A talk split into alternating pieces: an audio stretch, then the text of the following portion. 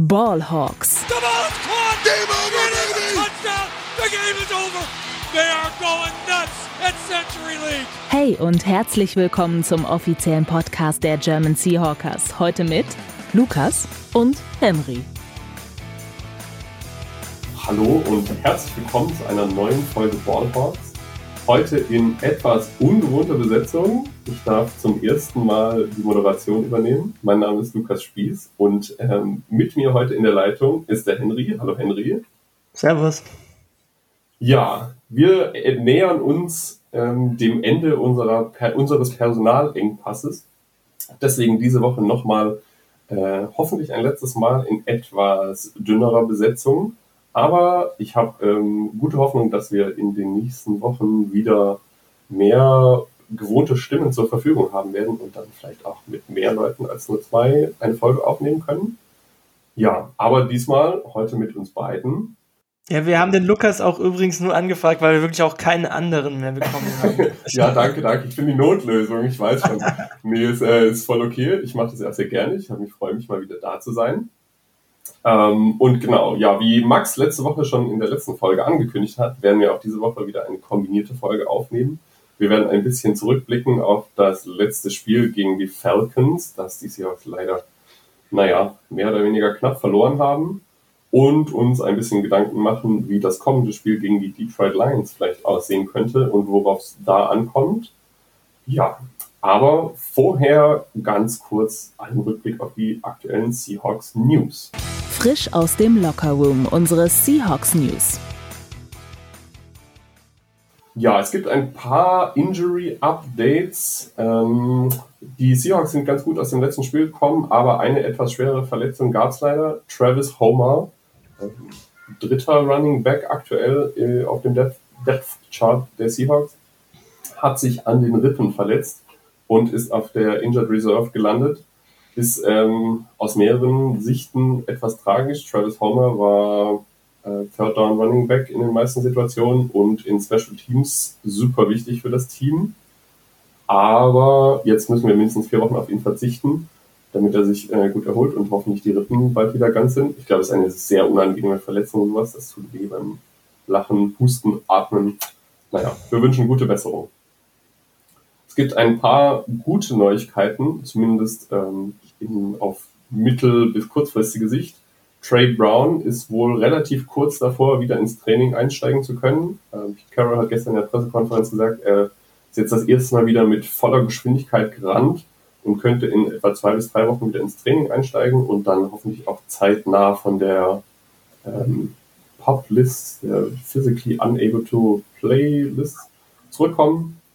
Ähnlich sieht's aus bei Alton Robinson, der war ja auch ähm, entweder auf der Pub oder auf der Injured Reserve, das weiß ich gerade gar nicht.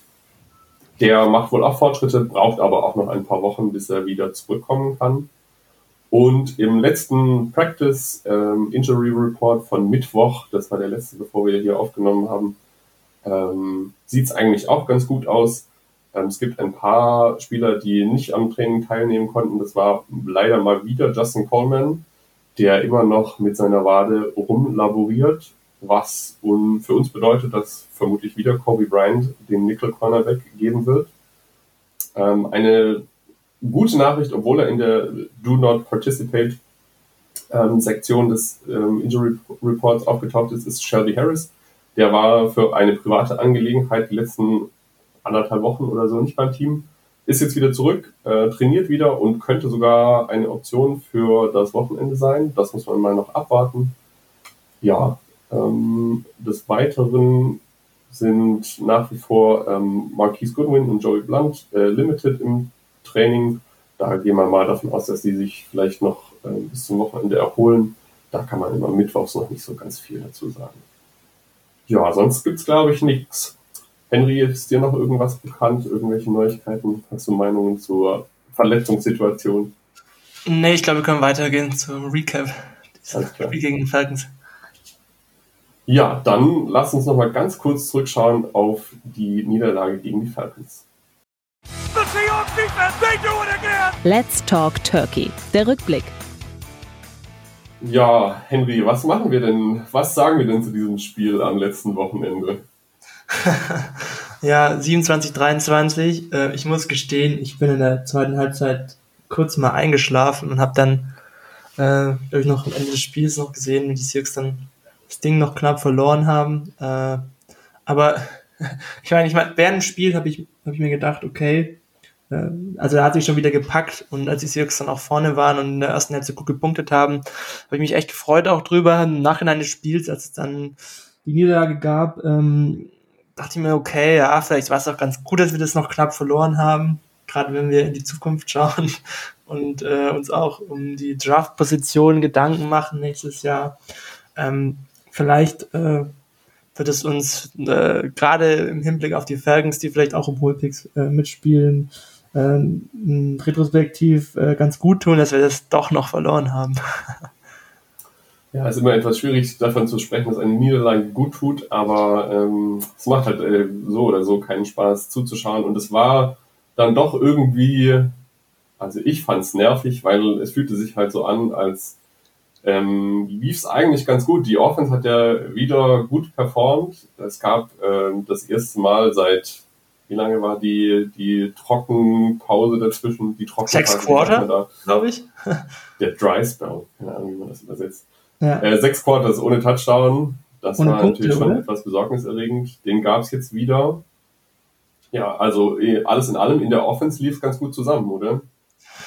Ja, und ähm, Gino Smith hat sich eigentlich auch wieder im Vergleich zum letzten Spiel gut eingegroovt. Ähm, seinen, seinen ganzen Entscheidungen, die er getroffen hat, ähm, waren eigentlich weitestgehend in Ordnung. Ähm, hat ja auch gute Stats aufgelegt, äh, 0,2 Expected Points pro Play, ähm, hat für über 300 Yards geworfen. Gerade die erste Halbzeit war beeindruckend, da hat er auch schon über 200 Yards aufgelegt gehabt. Ähm, der Pick am Ende des Spiels, okay, ja, das ist dann irgendwie so ein notwendiges Übel halt, wenn du auf Fourth Down irgendwie über 20 Yards zu gehen hast. Ähm, da mache ich ihm jetzt keinen großen Vorwurf. Ähm, der Offense mache ich allgemein äh, eigentlich einen weniger großen Vorwurf, warum das Spiel jetzt doch noch verloren wurde. Ähm, also es ist eigentlich schon bezeichnend, dass die Offense halt in Halbzeit zwei, wo man ja nur drei Punkte machen konnte, auch nur drei offensive Drives bekommen hat, weil die ähm, Seahawks Defense es einfach auch nicht vom Feld geschafft hatte dann in Halbzeit zwei. Und wenn man nur drei Drives hat, im Vergleich in Halbzeit eins hatten wir fünf, ähm, dann sind die Chancen, Punkte zu machen, auch nicht besonders hoch. Ähm, nichtsdestotrotz hat es wieder Mut gemacht. Ähm, also die ganze Offense ist finde ich, nach drei Wochen ähm, mehr als das, was ich mir vorher vorgestellt hätte ähm, von der Leistung. Ähm, ich glaube, insgesamt äh, nach Expected Points auf Platz 12, ähm, auch im Dropback-Game auf Platz 12 und Gino Smith ist äh, graded zumindest bei PFF als einer der besseren Quarterbacks mit einer 74. Ähm, insgesamt äh, ist die Offense ähm, das war jetzt auch im Lions-Spiel so, aber da kann äh, das war jetzt so im, im, im letzten Spiel so, aber da kann ich jetzt auch über die ganzen ersten drei Wochen reden. Rhythmischer ähm, als beispielsweise mit Wilson noch gegen Ende der letzten Saison. Es gibt insgesamt weniger Free and Out, es gibt längere Drives. Ähm, Gerade jetzt in dem Spiel hat, hat Gino Smith wieder gezeigt, dass er halt super darin ist, ähm, diese Seam-Bälle über die Mitte zu werfen. Ähm, was vielleicht irgendwie so ein bisschen noch äh, zu kritisieren. Es ist einfach die Effizienz in der Red Zone. Ähm, die war jetzt dieses Spiel wieder nicht gut, wo man zwei Touchdown-Drives zwar hatte, aber halt auch drei Field Goals schießen musste. Ich glaube insgesamt über die Saison gesehen auch 25% Effizienz in der Red Zone. Ähm, aber da ist irgendwie auch Potenzial dazu da, dass das wieder zum Positiven hin regressiert. Ähm, und es zeigt auch, dass eigentlich sogar noch mehr Potenzial in der Offense steckt. Ähm, also dass Punkte eigentlich liegen gelassen wurden. Und äh, ja, insgesamt, ähm, wie gesagt, eine gute Performance der Offense. Ähm, schade, dass man ja den Drive zum Ende des Spiels hin äh, nicht zu Ende gebracht hat. Äh, da ist auch der größte Kritikpunkt an Gino Smith, wo er halt diesen Sack nimmt beim Second Down oder Third Down. Den darf er so halt einfach nicht nehmen. dann hast du halt das lange Fourth Down am Ende und ähm, schaffst es halt nicht mehr zu punkten. Ja, es gab ähm, dann doch irgendwie so die ein oder andere seltsame Entscheidung gegen Ende des Spiels, die dann doch etwas wehtut, weil man das Gefühl hatte, es lief, ich weiß nicht, 80 Prozent des Spiels eigentlich alles ziemlich super und dann sind so ein paar fragwürdige Sachen dabei. Ähm, die Holding-Strafen, die die Offense zurückgeworfen haben, Und dann ähm, das eine Third and Long, bei der dann ähm, die komplette Offense bis auf Gino äh, damit gerechnet hat, dass, jetzt, dass sie jetzt ein Laufspiel machen, aber Gino entscheidet sich äh, recht kurzfristig und gefühlt im Alleingang dazu, doch einen Pass auf DK zu werfen, der dann auch noch fast angekommen wäre.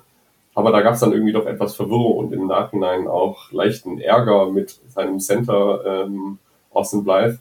Deswegen, naja, ist dann irgendwie etwas fragwürdig oder auch zum Beispiel fällt mir jetzt ein, äh, wie sie bei einem Fourth and Short erst sich äh, aufstellen, um vielleicht doch dafür zu gehen und es auszuspielen und nach einem Timeout dann doch die Field Goal Unit aufs Feld schicken und dann, weiß nicht, kann ich nicht anders als mich zu fragen, ah, diese Kleinigkeiten, wenn die noch geklappt hätten, vielleicht hätte es doch gereicht.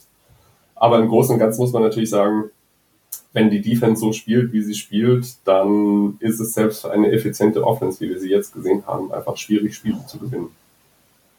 Ja, und es ist irgendwie die gleiche Geschichte wie die letzten drei oder vier Jahre.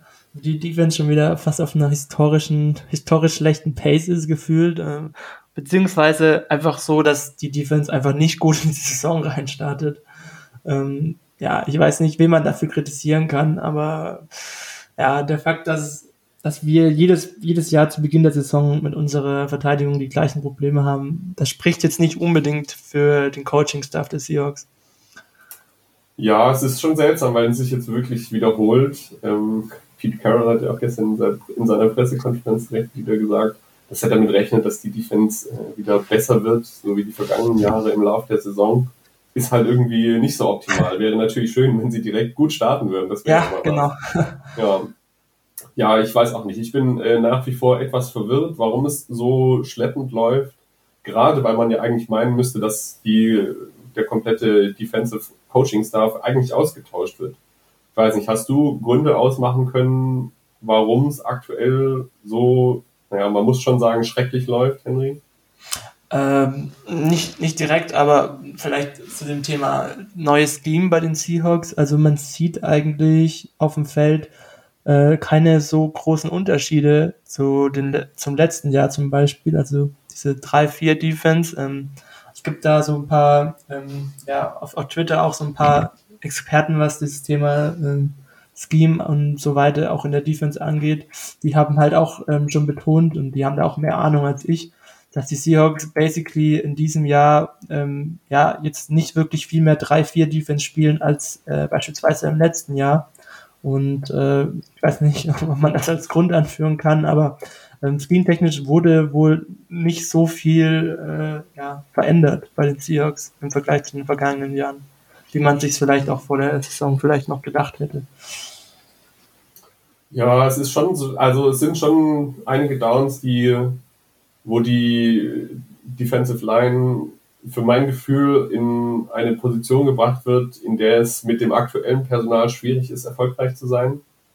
Also gerade so Spieler wie Puna Ford, die eigentlich in den vergangenen Jahren immer so verlässliche Anker in der, in der Defensive Line Performance waren, kommen dieses Jahr so gar nicht zum Tragen.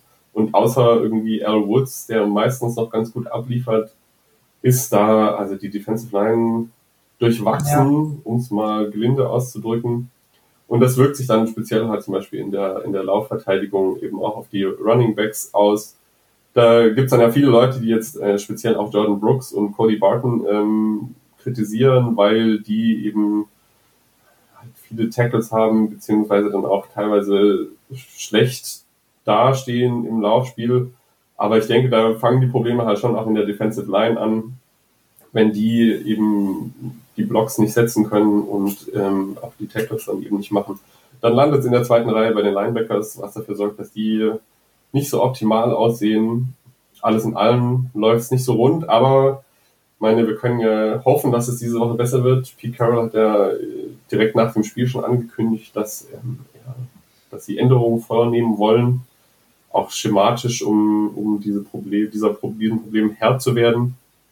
Naja, kann man gespannt sein. Viel schlechter kann es eigentlich nicht laufen. ja, ich, ich, ähm, ich würde eigentlich in der D-Line nur, nur Uchenna und Woso herausnehmen der ja, eigentlich der ja die Run, den, den Pass Rush zumindest trägt.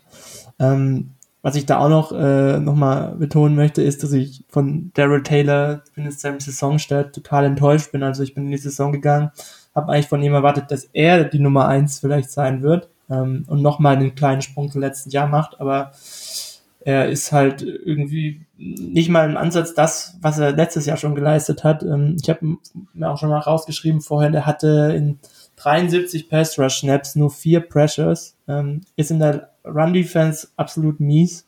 Ähm, zum Vergleich, ähm, Wosu hat 13 Pressures in nur 72 Pass Rush Snaps gehabt. Nur mal zu verdeutlichen, ja, wie viel ähm, Stärke eigentlich oder wie viel stärker ein Wusu eigentlich zum Pass Rush der Seahawks beiträgt. Und was ich mir vielleicht wünschen würde, ist, dass ähm, Spieler wie Boye Murphy vielleicht anstelle von Daryl Taylor in den nächsten Wochen mal mehr Snaps bekommen, also dass man die Snaps von Taylor ein bisschen runterschraubt und vielleicht Leuten wie, jungen Leuten wie Murphy eine Chance gibt. Der hatte zumindest auch in der Run Defense relativ gut ausgesehen, aber muss dazu sagen, die Sample Size ist dann noch klein, aber er hätte auf jeden Fall auch mehr für, ähm, Snaps verdient in der Defensive Line. Vor allem, wenn es dann nicht so gut läuft, dann äh, ist es vielleicht auch mal in der Zeit, dass man anderen Spielern äh, zumindest mehr Chancen gibt, sich zu zeigen. Ja, das ist ja auch was, was jetzt die Coaches direkt nach dem letzten Spiel angekündigt haben, dass ähm, Boye Maffei und wie heißt der neue Defensive Line-Spieler Johnson Jackson? Ich komme jetzt gerade auch nicht drauf ähm, ich weiß gar nicht, wenn du meinst, ne?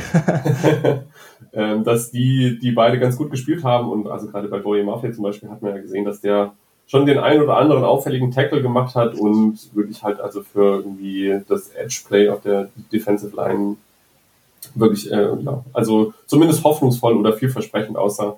Und äh, das scheint anscheinend auch unseren Coaches aufgefallen zu sein, deswegen sie haben, dass er gerade mehr, mehr spielen soll in Zukunft, was dann vermutlich eben äh, zulasten von Daryl Taylor laufen wird, der dann vermutlich etwas weniger Snaps bekommen wird.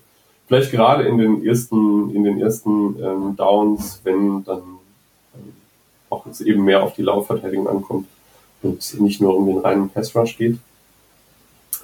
Ja, ich weiß nicht, sonst noch irgendwelche Gedanken zum letzten Spiel, Henry? Sonst können wir eigentlich weiter in das Video übergehen. Ja, noch ganz kurz nochmal, ähm, Rookie Watch, also Cross und Lucas sahen wieder solide aus, würde ich sagen, ähm, an der Offensive Line. Ähm, ja, merkt man halt, dass sie nicht gegen die Defensive Line der 49ers spielen. ja, ähm, also da bin ich, wie gesagt, weiterhin optimistisch. Das gefällt mir soweit gut. Ähm, ich würde gerne mehr von Kenneth Walker sehen. Ähm, der hat in seiner geringen Sample Size eigentlich auch immer sehr gut und vielleicht einen Ticken besser auch als Penny ausgesehen. Also ich würde mir wünschen, dass äh, der Snap-Count noch so ein bisschen stärker in Richtung Walker geht. Also damit will ich nicht sagen, dass er jetzt mehr Snaps bekommen soll als Penny, sondern dass es einfach ein bisschen ausgeglichener sein wird. Dass er vielleicht auch mal ein bisschen mehr auf den Early Downs eingesetzt wird. Ähm, ansonsten, ähm, ja, ähm, Tariq Woolen hat seinen ersten Pick gefangen in dem Spiel. Ähm, allgemein muss ich nochmal dazu sagen, ja, er hat auch seine Growing Pains und ähm, ja, die Passing Defense der Seahawks allgemein ist mies, aber von ihm gerade outside, oftmals in One-on-Ones, äh, muss ich sagen, dass er eine gute Entwicklung nimmt und ich das auch vor der Saison niemals gedacht hätte, dass er schon so früh, also seit Woche eins an, an nicht so einen Impact haben wird. Ähm, was mir auch gut gefällt, ist, dass er halt tief äh, nicht oft geschlagen wird, äh, wenn dann vielleicht mal durch eine ähm, Pass Interference, dass er zwar underneath äh, den einen oder anderen Catch immer wieder abgibt, aber ich glaube, der ist auch auf äh, ähm, ja auf einem positiven, äh, der nimmt glaube ich auch eine positive Entwicklung gerade, ja und Michael Jackson ja. gegenüber hatte ein bisschen größere Probleme gegen Kyle Pitts und, und Drake, äh, Drake London. Ähm, das wird sowieso. Die sind aber halt auch einfach schwere ja. Matchups. Ja. Ich muss sagen, das ist halt echt ein brutal starkes Duo, auch wenn du, wenn du Pitts und London hast. Nächstes Jahr kommt ja äh, dann noch äh, äh, hier unser, unser Wettbetrüger mit dazu. Wie heißt er denn? ich weiß es gerade nicht. Ähm, der dritte Wide Receiver der Falcons, ähm, der jetzt ein Jahr gesperrt wurde. Ähm, genau, also das wird, glaube ich, ein krasses Trio dann, wenn der noch mit dabei ist. Ähm, es war auch eine undankbare Aufgabe, wenn man so sieht, dann gegen Pitts zu spielen oder gegen London. Ähm, aber allgemein, die Passing Defense sah wieder nicht gut aus. Und, äh, Calvin ja. Ridley meinst du? Calvin Ridley, genau. Der ein Jahr gesperrt wurde. Das ist einfach, höchst, höchst ich sag dazu ganz, lieber ganz nicht. schlimm, wenn man auf sein ja. eigenes Team setzt. Das ist halt ja. die Doppelmoral der NFL, aber ich glaube, darüber könnte man einen eigenen Podcast machen. ich, glaub, ich glaube auch. ja. Ja, über mehr Kenneth Walker würde ich mich auch freuen. Dafür muss der das halt vielleicht hinkriegen, bei ähm, Spielzügen in die richtige Richtung zu laufen. Aber das äh, kommt schon noch. Das sind halt einfach äh, Rookie, Rookies, die Rookie-Dinge tun. Ja, definitiv. Ja, dann lass uns doch jetzt vielleicht mal vorausschauen aufs nächste Wochenende und ähm, die, das Spiel gegen die Lions previewen. No Repeat Friday, die Vorschau. Ja, Henry, was erwartet uns denn jetzt am kommenden Sonntag gegen die Lions? Ähm, eigentlich einen Shootout. wenn man sich, wenn man sich die Offenses, die beiden Offenses und die beiden Defenses anschaut, also beide Verteidigungsreihen, also die der Seahawks und die der Lions, ähm, haben nicht gut performt in den ersten drei Wochen, sind eigentlich so der Bodensatz der Liga fast schon, wenn man so will. Ähm, Im Gegenzug sind äh, die Offensiven der Seahawks und auch der Lions relativ gut in die Saison gestartet. Also ähm, ich hätte das vorher nicht gedacht, aber ich habe es ich vorhin rausgelesen. Die, die Lions haben die zweitmeisten Punkte in den ersten drei Wochen gemacht was mich ein bisschen erstaunt hat. Also das heißt jetzt nicht, dass sie die zweitbeste Offense der NFL sind, aber es ist eine Offense, die ja relativ, relativ gut ist. Ähm, auch wenn äh, Jared Goff der Quarterback ist, aber ich würde das Ding jetzt nicht. Ähm, Obwohl. Ja, es ist schon ein bisschen überraschend, wenn man sich die Lions der letzten Jahre anschaut und eben die Tatsache, dass Jared Goff der Quarterback ist. Hätte man ja. nicht damit gerechnet unbedingt. Ja, also sie haben schon 95 Punkte jetzt gemacht, also im Schnitt über 30 Punkte pro Spiel, aber halt auch die meisten Punkte kassiert mit 93. Ähm, also ja, ähm, es ist, äh, wird, wird glaube ich, ein un unterhaltsames Spiel äh, und sollte leichtes Spiel für die Seahawks Offense, im Gegenzug leichtes Spiel für die Detroit Offense sein gegen die jeweiligen Defensiven.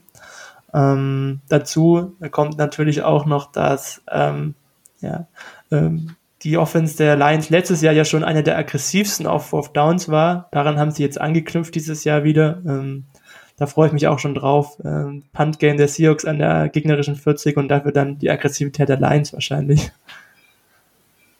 Ja, bin ich dann auch gespannt, ob das äh, vielleicht Pete Carroll beeinflusst in seinen Entscheidungen, wenn er weiß, dass das Gegenüber maximal aggressiv in Fourth Down Entscheidungen reingehen wird. Aber das werden wir wohl sehen. Ja, die, du hast schon gesagt, die Lions Offensive macht äh, einen Haufen Punkte, trotz ihres Quarterbacks. Und ein ja. Punkt, der, der dazu trotz beigetragen hat, war, war ihr wahnsinnig ähm, effektives Laufspiel, was unter anderem daran lag, dass ihr äh, Running Back 1, die Andre Swift, wahnsinnige 8 Yards pro Carry im Schnitt hatte, was, glaube ich, eigentlich so Zahlen sind, die außer Rashad Penny in, am Ende der letzten Saison normalerweise wenig Running Backs haben. Aber der ist verletzt, genauso wie ein Haufen anderer Starspieler aus der Lions Offense. Ich weiß nicht, meinst du, hast du Hoffnung, dass das eine Chance für die Seahawks sein könnte? Du meinst jetzt die Verletzungssituation bei den Lions? Ja, weil die ist schon recht beträchtlich. Also ich habe es auch nur. Kannst so du das mal kurz aufzählen, wer konkret fehlt bei den Lions? Ich habe das gerade nicht auf dem Schirm. Ja, Moment, das äh, muss ich jetzt gerade mal. Also Swift fehlt auf jeden Fall. Ähm, ansonsten ähm, St. Brown, der ist, glaube ich, nicht verletzt, glaube ich, oder? Der hat sich nämlich letzte Woche mal angeschlagen gehabt, aber ich bin mir gerade nicht sicher, ob er. Also ja, ich habe ich hab. So, so wie ich es verstanden habe, wird er spielen auf jeden Fall. Und das ist eigentlich so der, der, der wichtigste Spieler in der, in der Lions Offense aus meiner Sicht. Also der liefert brutal ab in den ersten drei Wochen jetzt und knüpft an, an seine Performance aus den letzten paar Wochen der vergangenen Saison an. Äh, spielt, glaube ich, auch viel im Slot. Also wenn der gegen Kobe Bryant beispielsweise aufgestellt wird, ja, wird das auf jeden Fall ein hartes Matchup für den Seahawks. Ja, also ich glaube, ähm, bei DeAndre Swift sind sie sich relativ einig mittlerweile, dass der wahrscheinlich nicht spielt, weil sie auch ähm, Sie wollen, dass der sich erholt und eine kleine Pause kriegt, um dann voll fit zu sein. Aber ich habe jetzt eben mal den ähm, Lions ähm, Injury Report für das Training vom Mittwoch rausgesucht. Da stehen mhm. sagenhafte elf Spieler drauf, wovon zehn komplett gar nicht am Training teilgenommen haben. Darunter eben die Amber Swift und aber eben auch Amara St. Brown. Also, ich weiß nicht. Wie gesagt, der Mittwochs äh, Practice Report ist immer noch nicht so ganz aussagekräftig, ja. wenn ein Spieler Donnerstag noch gar nicht trainiert hat, dann ist immer etwas kritischer und man muss sich Sorgen machen, ob es bis Sonntag reicht. Aber, also wie gesagt, da sind ähm, Schon einige Keyplayer in der Offense drin. Ja, ja ich kann mal ganz kurz äh, vorlesen. Linebacker Chris Ward, Defensive Line äh, John Kominski, Tight End TJ Hawkinson, Guard Jonah Jackson, der ist, glaube ich, auch äh, sehr gut gewesen bisher. Cornerback Bobby Price, Center Frank Ragnow, der bisher auch gut war. Wide Receiver Josh Reynolds, Kicker Austin Seibert, wir halt schon Fantasy, da muss man direkt ein Auge drauf werfen. Ähm, Wide Receiver Evan Russell Brown und Running Back DeAndre Swift haben nicht am Training teilgenommen. Das heißt schon eine lange Liste, wie gesagt, ja. äh, ihre Offensive Line, das wäre natürlich noch sowas, dass äh, ihr Laufspiel beeinflussen könnte, weil die Lions hatten, ich glaube auch die zweitbeste Offensive Line bisher der Liga. Die haben, ne, also Naisuro gedraftet vor ein paar Jahren und aber auch die anderen Spieler liefern da extrem ab und sorgen dafür, dass sie mit ihrem Running Game eben diese riesigen Lücken haben, die dann. Ja, also das muss man schon sagen, die, die, die Offensive Line der Lions dieses Jahr ist auch sehr gut reingestartet und gibt dem Team auch eine gewisse Baseline, würde ich sagen. Also gerade mit, mit Sewell, mit Decker auf Tackle bist du eigentlich relativ gut gesettet und Sewell ähm, spielt jetzt auch auf Right Tackle relativ gut im Vergleich zu seiner Rookie-Saison, hat er ein paar Probleme gehabt, aber ähm, ich glaube, der wird ein sehr guter NHL-Spieler werden. Ähm, war ja auch ein Top-Talent aus dem College. Die Interior Line mit Ragnar, mit Jackson, äh, wenn die auch alle spielen, einer der besten Offensive Lines der Liga aus meiner Sicht. Ähm, und ja, wird auf jeden Fall auch wieder ja, eine undankbare Aufgabe, wenn man jetzt bedenkt, wie der Patriots der Seahawks abgeliefert hat in den ersten paar Wochen. Also ja, und speziell hier die Run-Verteidigung eben. Ne? Also wenn man sich jetzt anschaut, wie die wie das ja. Laufspiel der Lions lief und die Run-Verteidigung der Seahawks, dann müsste man eigentlich äh, direkt Albträume von bekommen. Aber wenn die jetzt verletzungsgeschwächt sind und die Seahawks vielleicht doch nochmal ein kleines Wunder vollbringen im Training diese Woche, ja. Hoffnung haben, dass, dass ja, also das keine Katastrophe wird. Ich meine, ähm, Jamal Williams, der dann der Ersatz ist für, für Swift, ähm, der hat äh, in der Quali der, ja, also das hat man nicht gemerkt, dass da jetzt quasi der Replacement Running Back ähm, reingeworfen wurde, weil der genauso abgeliefert, wenn vielleicht sogar ein bisschen besser abgeliefert hat. Ähm, ja, also Jared Goff, wie gesagt, Jared Goff, deswegen äh, ist eigentlich der Schlüssel, normalerweise ihn unter Druck zu setzen. Also wenn man Pressure auf ihn kreieren kann, das wissen Seahawks wenn ja nur zu gut noch aus Zeiten als LA-Quarterback, ähm, dass er da halt einfach in sich zusammenfällt. Aus Jared Goff, Jared Goof. Ja, also, aber wie gesagt, wenn die, wenn die O-Line da ähm, komplett gesund antreten kann und äh, der Passer der Seahawks wieder nicht ähm, wieder nicht tragen kommt, dann wird es ein sehr langer Tag für die Seahawks Defense. Äh, und da wird es auf jeden Fall, glaube ich, gerade über St. Brown und wenn Hawkinson normalerweise ist der fit, äh, spielen wird, auch über ihn dann ähm, gerade über die, über die Mitte des Feldes ein paar Big Plays hageln, glaube ich. Ja, ein weiteres ähm, Matchup to watch, das sich speziell gestern nochmal etwas zugespitzt hat, wird äh, sein die Seahawks Wide Receiver und Tight Ends gegen die Lions Secondary. Speziell DK Metcalf hat gestern in seinem Interview nochmal sich wirklich sehr schön über Jeff Okuda geäußert, der eigentlich, zumindest was die Statistiken und Zahlen angeht, bisher einer der besseren Cornerbacks der Liga war. Ja, und der beste Lions-Cornerback ähm, mit Abstand. ja, äh, DK hat äh, sinngemäß gesagt, ja, Jeff Okuda ist kein Lockdown-Corner, der hat ja immer noch einen Safety hinter sich, der ihm hilft quasi. Das liegt nicht an Jeff, das ist eigentlich im Prinzip nur nur der Support drumherum. Naja, da kann man sich dann, äh, im, im Fußball würde man sagen, ja, das drucken sie sich aus und hängen es in die Kabine. Ich weiß nicht, ob sie das beim Football auch so machen. Wahrscheinlich schon. Ich nehme mal an, Jeff Okuda wird davon auf jeden Fall Wind bekommen und das doch nochmal als extra Motivation mit in den Sonntag nehmen. Da kann man schon mal gespannt sein, wie die beiden aneinander Ja, ähm, einmal das, also ich, ich glaube nach wie vor auch, also ich bin da eigentlich da bei DK, also ich glaube, dass er eigentlich da die Nase vorn haben sollte. Ähm, dann hast du aber auch auf, auf Outside Cornerback ähm, mit äh, Amani Uruvaye einen der schlechtesten Cornerbacks dieses Jahr bislang ähm, und Mike Hughes auf Slot, ja, einen, der in den letzten Jahren schon äh, gerade, ich glaube, bei den Vikings äh, nicht gut gespielt hatte. Ähm, und ich sehe da auch gerade, was, was die ähm, die Bees der Lions generell angeht, eigentlich nur Mismatches zugunsten der Seahawks. Deswegen glaube ich auch, dass die Seahawks da ja keine großen Probleme haben werden, viel zu punkten.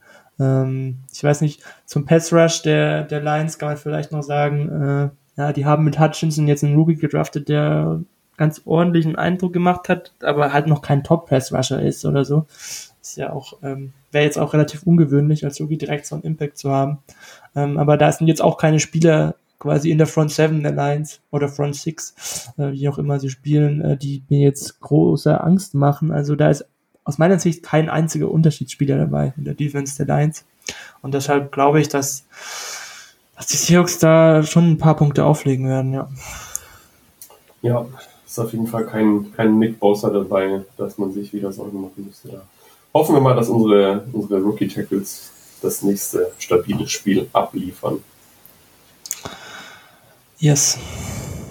Ja, sonst noch Gedanken zu unseren Matchups gegen die Lions oder allgemein? Ähm, nee, also äh, nicht unbedingt. Äh, ich glaube, das meiste, ähm, die wichtigsten Matchups haben wir schon besprochen. Ähm, was, was mir vielleicht noch äh, jetzt auch Bezug auf letztes Spiel gerade einfällt, ist, dass Austin Blythe, unser Center, eigentlich bislang keine gute Saison spielt und äh, eigentlich auch ein Schwachpunkt bei uns in der Offensive Line ist. Also wenn da gerade auf irgendwie Pass-Rushing Downs mal Hutchinson in die Mitte reinrücken würde und dann ein Matchup gegen ihn hätte oder gegen einen der Guards, dann würde mir schon ein bisschen Bauchschmerzen bereiten. Ähm, ja.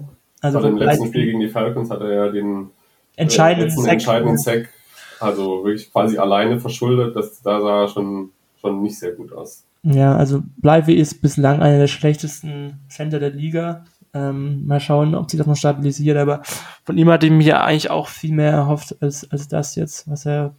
Ja, ich glaube, das gilt für die ganze Interior Line. Ne? Wir haben viel über die Rookie Tackles gesprochen, die gut abliefern, aber beide Guards waren hier und da mal wackelig und eben auch der Center.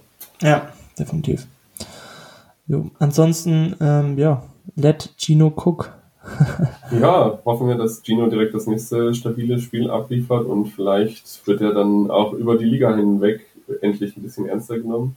War ja schon etwas lächerlich, wie, wie im Vorfeld der Saison alle herablassen über Gino gesprochen haben und bisher straft er alle, alle seine Zweifler Lügen.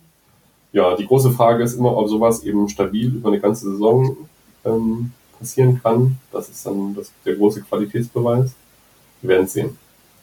Ähm, in den Wettbüros sind die Seahawks aktuell mit 4,5 Punkten Underdog. Wenn man da noch den klassischen 3 Punkte Heimvorteil abzieht, sind es 1,5 Punkte nur noch Unterschied.